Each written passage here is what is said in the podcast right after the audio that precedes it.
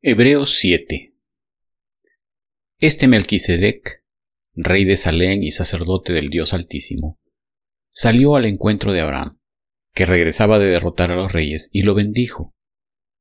Abraham, a su vez, le dio la décima parte de todo. El nombre Melquisedec significa, en primer lugar, rey de justicia y además rey de Salén, esto es, rey de paz. No tiene padre, ni madre, ni genealogía no tiene comienzo ni fin, pero a semejanza del Hijo de Dios, permanece como sacerdote para siempre. Consideren la grandeza de ese hombre, a quien nada menos que el patriarca Abraham dio la décima parte del botín. Ahora bien, los descendientes de Leví, que reciben el sacerdocio, tienen, por ley, el mandato de cobrar los diezmos del pueblo, es decir, de sus hermanos, aunque estos también son descendientes de Abraham. En cambio, Melquisedec, que no era descendiente de Leví, recibió los diezmos de Abraham y bendijo al que tenía las promesas. Es indiscutible que la persona que bendice es superior a la que recibe la bendición. En el caso de los levitas, los diezmos los reciben hombres mortales. En el otro caso, los recibe Melquisedec, de quien se da testimonio de que vive. Hasta podría decirse que Leví quien ahora recibe los diezmos, los pagó por medio de Abraham, ya que Leví estaba presente en su antepasado Abraham cuando Melquisedec le salió al encuentro. Si hubiera sido posible alcanzar la perfección mediante el sacerdocio levítico, pues bajo éste se le dio la ley al pueblo, ¿qué necesidad había de que más adelante surgiera otro sacerdote, según el orden de Melquisedec y no según el de Aarón? Porque cuando cambia el sacerdocio, también tiene que cambiarse la ley. En efecto, Jesús, de quien se dicen estas cosas, era de otra tribu, de la cual nadie se ha dedicado al servicio del altar. Es evidente que nuestro Señor procedía de la tribu de Judá, respecto a la cual nada dijo Moisés con relación al sacerdocio. Y lo que hemos dicho resulta aún más evidente si, a semejanza de Melquisedec, surge otro sacerdote, que ha llegado a serlo no conforme a un requisito legal respecto al linaje humano, sino conforme al poder de una vida indestructible. Pues de él se da testimonio, tú eres sacerdote para siempre, según el orden de Melquisedec. Por una parte, la ley anterior queda anulada por ser inútil e ineficaz, ya que no perfeccionó nada. Y por la otra, se introduce una esperanza mejor, mediante la cual nos acercamos a Dios. Y no fue sin juramento. Los otros sacerdotes llegaron a hacerlo sin juramento, mientras que éste llegó a hacerlo con el juramento de aquel que le dijo, El Señor ha jurado, y no cambiará de parecer, tú eres sacerdote para siempre. Por tanto, Jesús ha llegado a ser el que garantiza un pacto superior.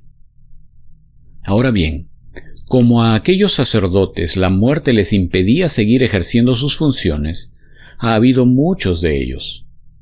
Pero como Jesús permanece para siempre, su sacerdocio es imperecedero. Por eso también puede salvar por completo a los que por medio de él se acercan a Dios ya que vive siempre para interceder por ellos. Nos convenía tener un sumo sacerdote así, santo, irreprochable, puro, apartado de los pecadores y exaltado sobre los cielos. A diferencia de los otros sumos sacerdotes, él no tiene que ofrecer sacrificios día tras día primero por sus propios pecados y luego por los del pueblo, porque él ofreció el sacrificio una sola vez y para siempre cuando se ofreció a sí mismo. De hecho, la ley designa como sumos sacerdotes a hombres débiles, pero el juramento, posterior a la ley, designa al Hijo, quien ha sido hecho perfecto para siempre. Hebreos 8. Ahora bien, el punto principal de lo que venimos diciendo es que tenemos tal sumo sacerdote aquel que se sentó a la derecha del trono de la majestad en el cielo, el que sirve en el santuario, es decir, en el verdadero tabernáculo levantado por el Señor, y no por ningún ser humano.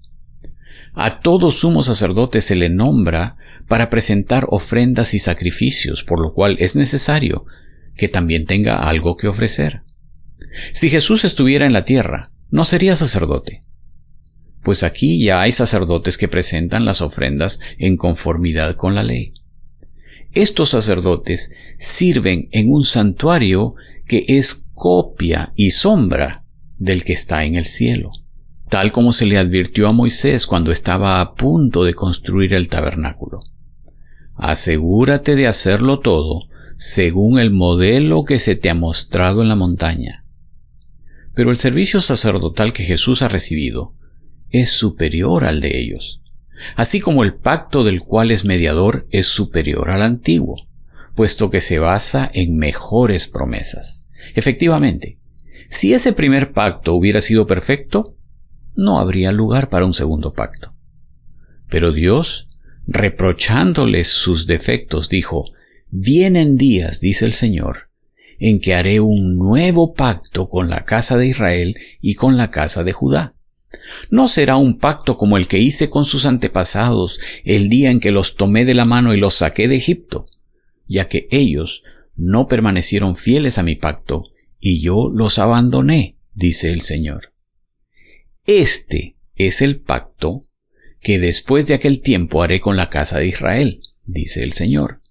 Pondré mis leyes en su mente y las escribiré en su corazón. Yo seré su Dios y ellos serán mi pueblo. Ya no tendrá nadie que enseñar a su prójimo, ni dirá nadie a su hermano, conoce al Señor, porque todos, desde el más pequeño hasta el más grande, me conocerán. Yo les perdonaré sus iniquidades y nunca más me acordaré de sus pecados. Al llamar nuevo a ese pacto, ha declarado obsoleto al anterior, y lo que se vuelve obsoleto y envejece ya está por desaparecer.